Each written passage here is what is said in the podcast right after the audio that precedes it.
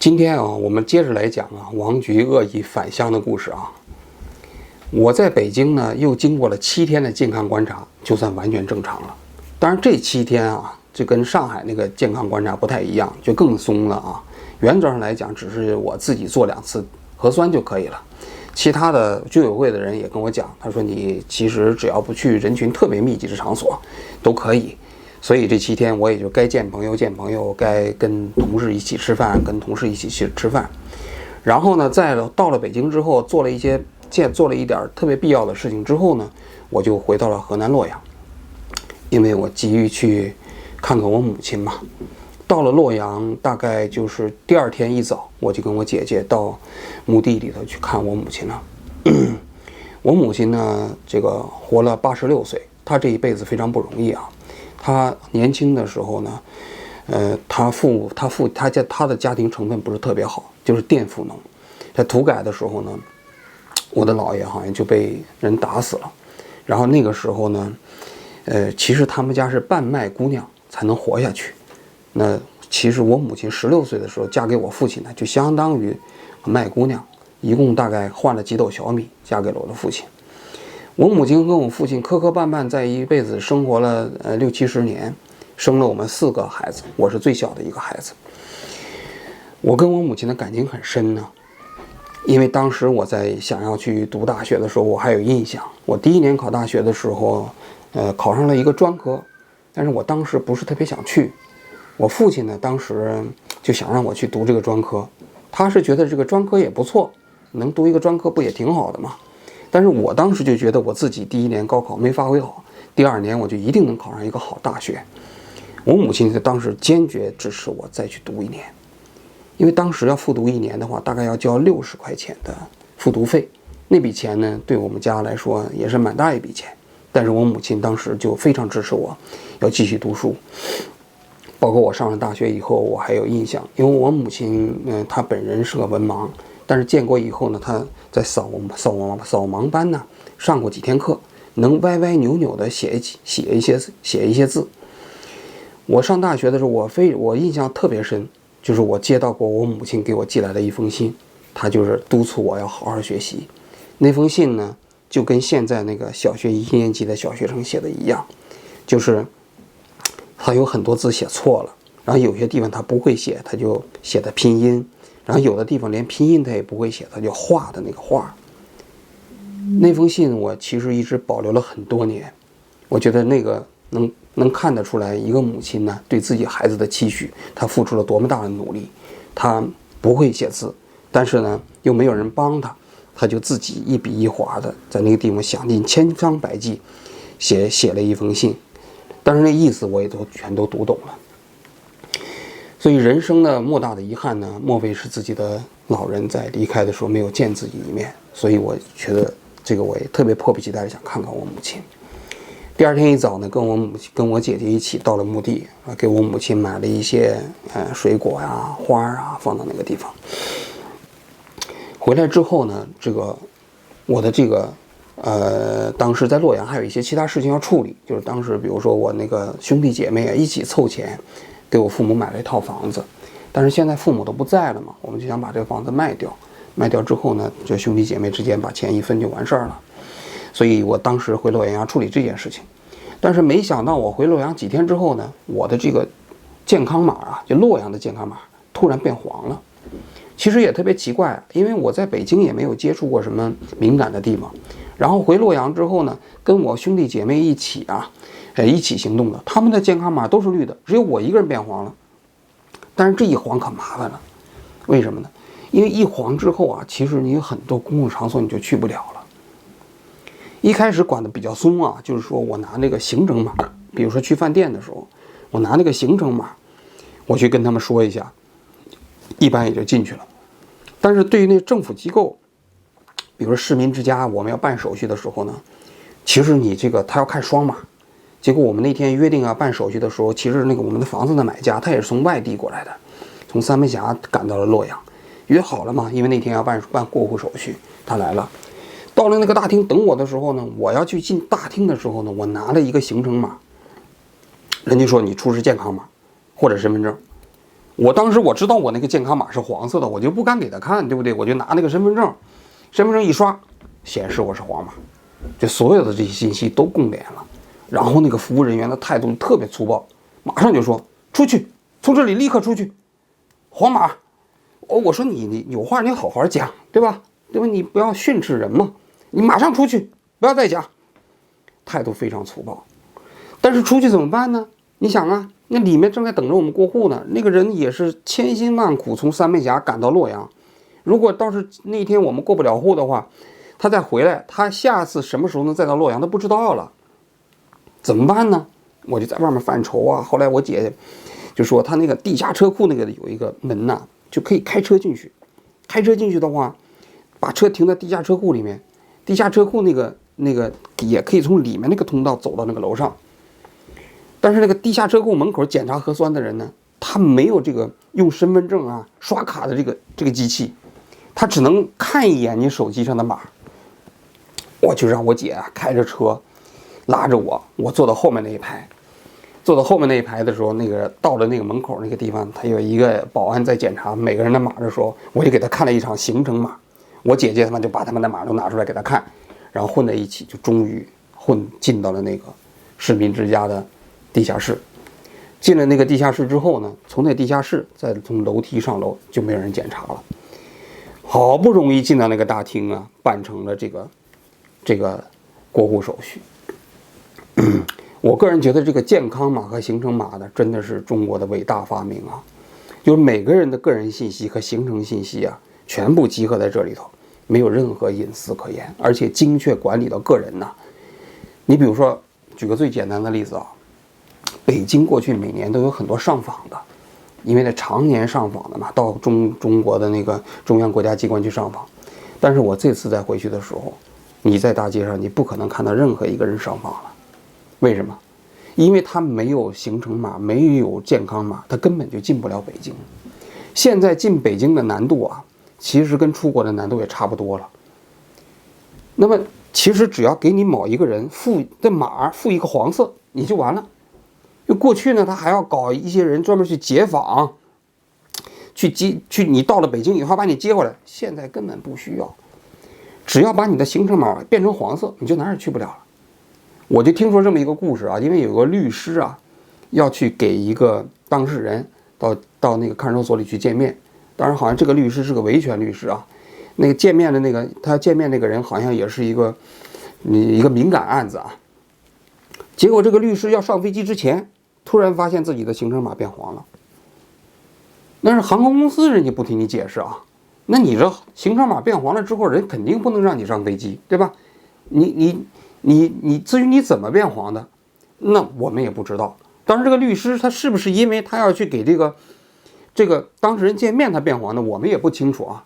但是理论上的确存在这样一种可能，就是说，因为有了健康码，因为有了行程码，每个人的这样的一个个人信息和行程信息啊，全部附在了附着在一个二维码之后啊，的确可以对具体的某一个人实行个性化管理。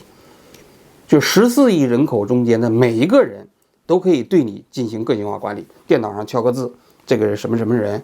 他不能去北京，你就去不了了。你真的就出，你就你就离不开你这个城市了。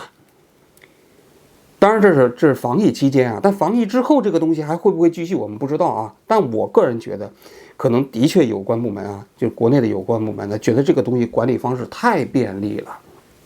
过去要花那么多钱，要到北京去解解访，现在通通不需要了，一个大数据，一个二维码解决所有问题。但是想想也确实有些可怕啊，就是说你个人的隐私，你个人的行程完全不被你个人控制，你自己所有的信息其实都在一个后台里头附集在一起，想要对你进行你的行行程进行干预，轻而易举。我其实还蛮担心的，就是担心就是这个疫情过后啊，就是这么一套控制社会的体系和方式啊。不会轻易的被取消，为什么呢？就是对于那些管理者来说，这个使用起来实在太便利了。而且现在这个大数据的这个管理方式啊，这个信息管理方式啊，它那个搜集信息的能力是极其可怕的。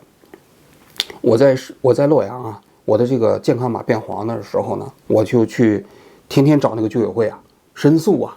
我说我你看我哪也没去，为什么我的会会变黄啊？你赶紧给我变绿啊！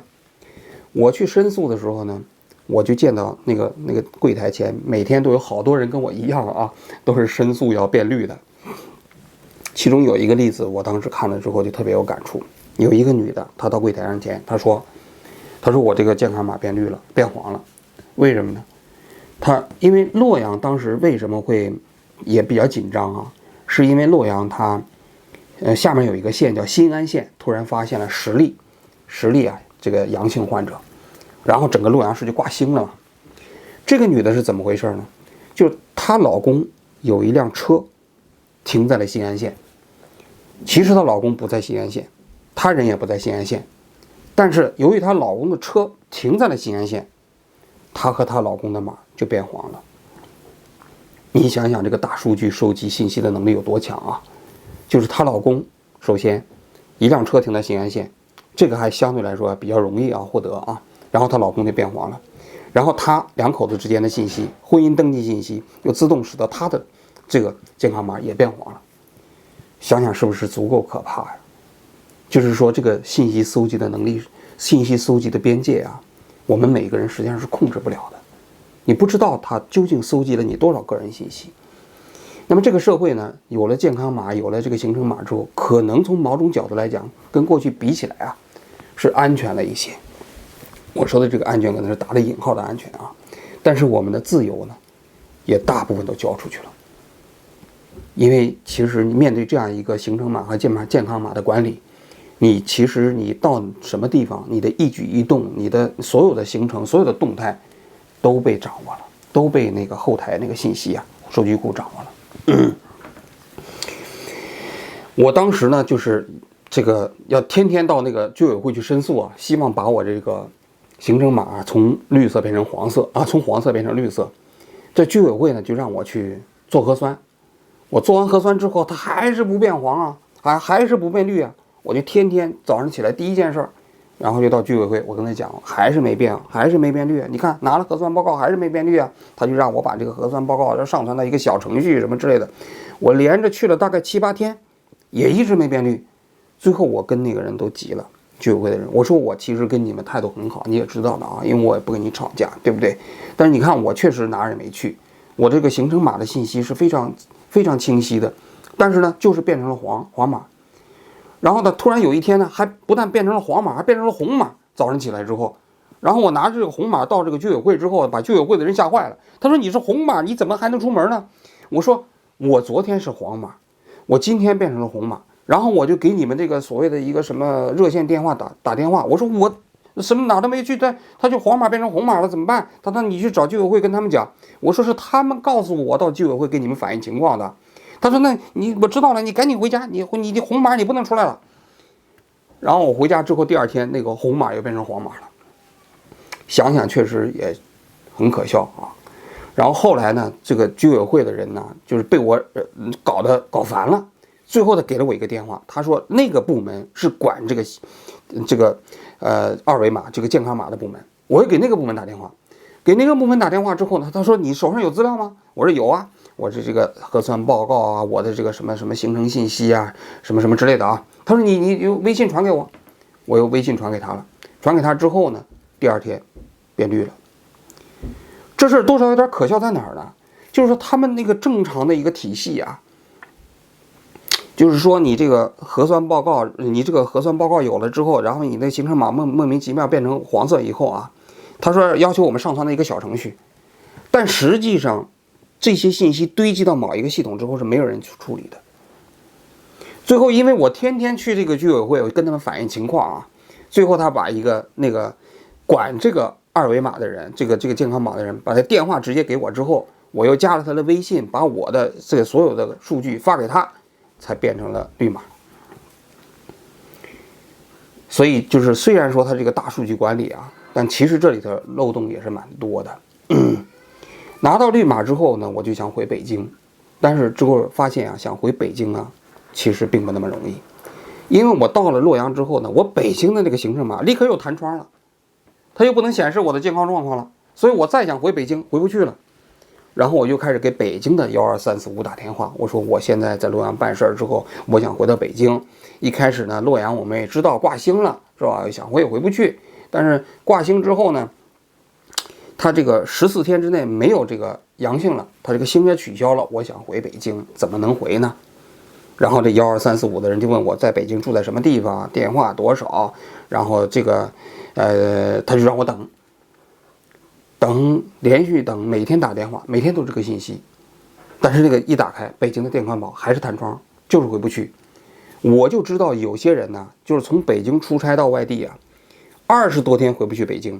我回到日本之后，我北京我北京有一个朋友，他的那个家里的老公到外地出差之后，跟我一样，出完差之后再想回北京回不去了，就是你的健康码弹窗，弹窗之后他就请教我怎么弄，我当时。就不停的给这个幺二三四五打电话，终于有一天打电话的时候，有一个人告诉我，他说啊，你得去做核酸。你做核酸的时候呢，你还必须要问这个医院啊，做这个核酸能不能上传到国家卫计委的平台那个里面。你我们看到这个信息，我们才能给你绿码。你看我前面我问了那么多，好几天的时间，其实那些人的态度倒蛮好，但是实际上这个信息反馈是不对的。我听到这个消息，我赶紧去到医院去做核酸。我找到那医院之后，我就问他们，我说：“你们能够上传到国家卫计委那个信息平台吗？”他们说可以。啊，我做了核酸之后，我还专门跟他说：“我说因为我着急回北京，所以拜托你们，一定在我这个核酸报告啊出来之后，立刻给我上传到那个国家卫计委的那个信息库里头。”他说：“我们要第二天才才要上传。”我说：“我求求你们了，你们一定要早一点给我们上传。”他最后把我的名字记下来，他说：“我你这个一出来之后，我们就给你上传。”最后，我到第二天下午的时候，发现我北京的健康宝又变成重新变成了绿色了。这个时间呢，其实已经都快到过年了。我兄弟姐妹、我哥哥姐姐他们就劝我，他说：“你这个马上都过年了，你就别走了，你就在洛阳过年吧，是吧？因为我们兄弟姐妹凑在一起也不容易，能在一起过个春节。”我说我其实也挺想跟你们在一起过春节的，但我真的是不敢呐。万一洛阳要是再出一例阳性，我又回不去北京了。好不容易北京现在这个健康宝弹窗变绿了，我得赶紧走，所以我又赶紧买了一张从洛阳回北京的高铁票呢，又回到了北京。所谓这样魔幻的经历啊，就是说现在想起来都是蛮充满感慨的。但是想想，其实国内的很多人每天过的不都是这样的生活吗？甚至我走了之后，其实像，呃，嗯，上海所发生那些故事，其实比我当时那些遭遇要更要更悲惨。所以其实想想，嗯，这些遭遇吧，嗯，从某种角度来讲也还蛮幸运的，至少没有赶上今天上海市民那样的一个经历嘛。好，我们今天就先讲到这里，明天我们接着聊。